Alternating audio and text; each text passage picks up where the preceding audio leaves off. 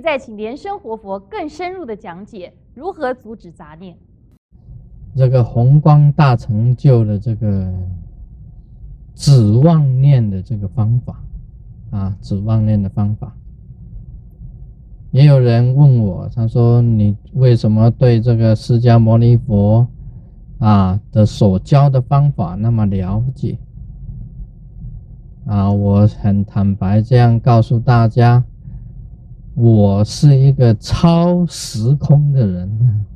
超时空，人家想说：“哎，你卢胜彦超时空怎么回事？”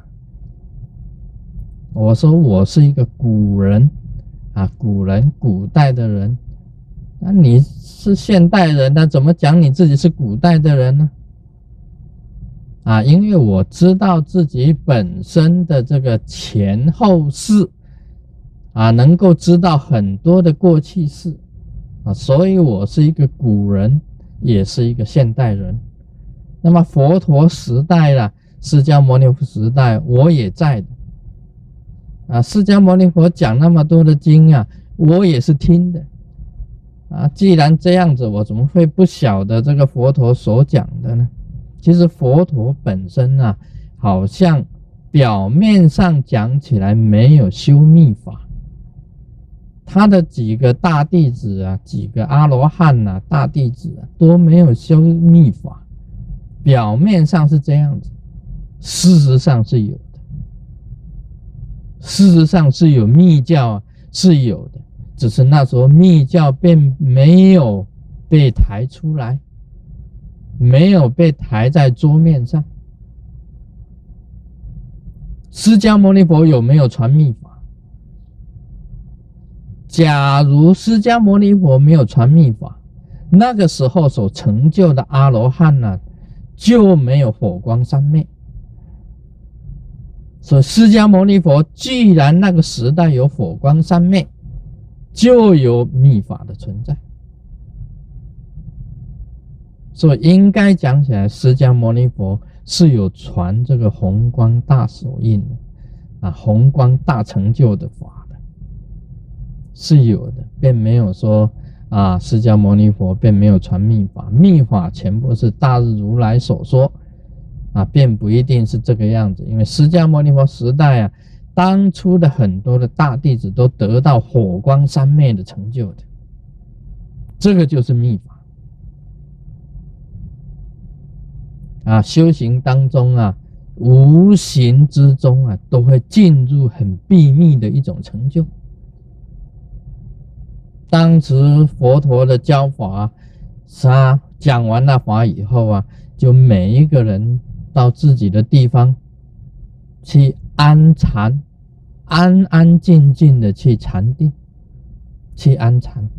几乎每一个人都修自己的本身的安禅的方法，只是释迦牟尼佛偶尔会来教你一下。他写了几个句子送给你，这几个句子啊，就是以后的法句经啊，法句经，他写几个字给你啊，教你。教你呀，要放松一点啊！放松，写两个字，放松，就是说你太严了，你可以松一点。那么有些人呢，太松了，他就给要要紧一点啊，要紧一点啊，也好像你经常打瞌睡的，他说要紧一点啊，要威武一点啊，经常这样子的做一个很短句子啊，给你。这修一直他在教导你这个修行的方法。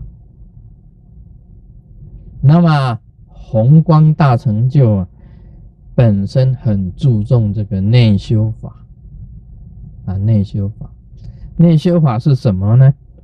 内修法就是把你身体全身的气呀很充足。这第一个要诀就是气呀，非常的充足。你不能看起来好像有气没力的。第一个，你身体的气呀很充足。那么这个法呢，以前我讲过，就叫做保平气啊，保平气法，保平气法。大家可以看这个录影带的这个西雅图雷藏寺啊，有 share 这个宝瓶气法的这个录影带。另外的这个内修法也有，就是灵热法，也就是着火法。这个西雅图雷藏寺啊，也有 share 这个着火法的这个录影带的，这个讲解都很清楚。今天我再再讲的话，就啊重复，不但重复呢，还要有讲了很久。所以我今天告诉大家，你要知道保平气法，先练保平气，让你的气充足。让你的气呀，在你身体里面呢循环呢，非常的通畅，你就是一个很强壮的人，很坚固。所以密教的法跟一般的法不同啊。你修了密教以后啊，可以讲啊，你所有的气功都有了，外面传的那些气功啊，什么你都有。因为宝瓶气就是符行气功嘛，符。就是符的符啊，葫芦的芦啦，葫芦的啊，葫芦的那一个那个符，符行气功啊，不是葫芦哦，是符啦，这个叫什么符啊？总之，葫芦形状的那一种气功叫符形气功。你真的修气充足了。气非常的流畅啊，这是第一个基础。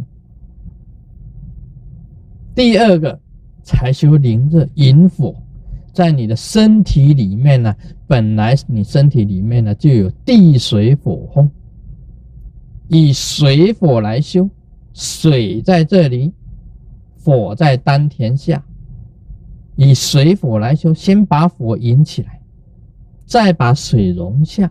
水火互相交融，在你的身体里面呢，会产生一种灵热，这个就是着火法。佛陀时代啊，成就的阿罗汉都有火光三昧的，这上方出水呀，下方出火，就是火光三昧啊。这个在佛典里面都有的。有水火定的，有水定，有火定的，这个就是密教里面的法。这一种现象啊，我很简单告诉大家，就是你身体里面的气非常充足，身体里面的脉啊全部打开，身体里面呢所有的那个精神啊全部集中。发出热，发出火，发出光明。这种光明呢，燃烧你的全身，成就成为一个非常坚固的一种金刚现象。好，我很简单啊，很大要的这样子跟大家啊讲，这个修密教啊。它本身有实质上的效应。什么叫实质上的效应呢？就是说，你可以接受到，你可以感觉到，你会产生法力，你有神通。最少啊，你的身体是非常坚固的。最少啊，可以讲啊，你修成了以后啊，是百病不侵的。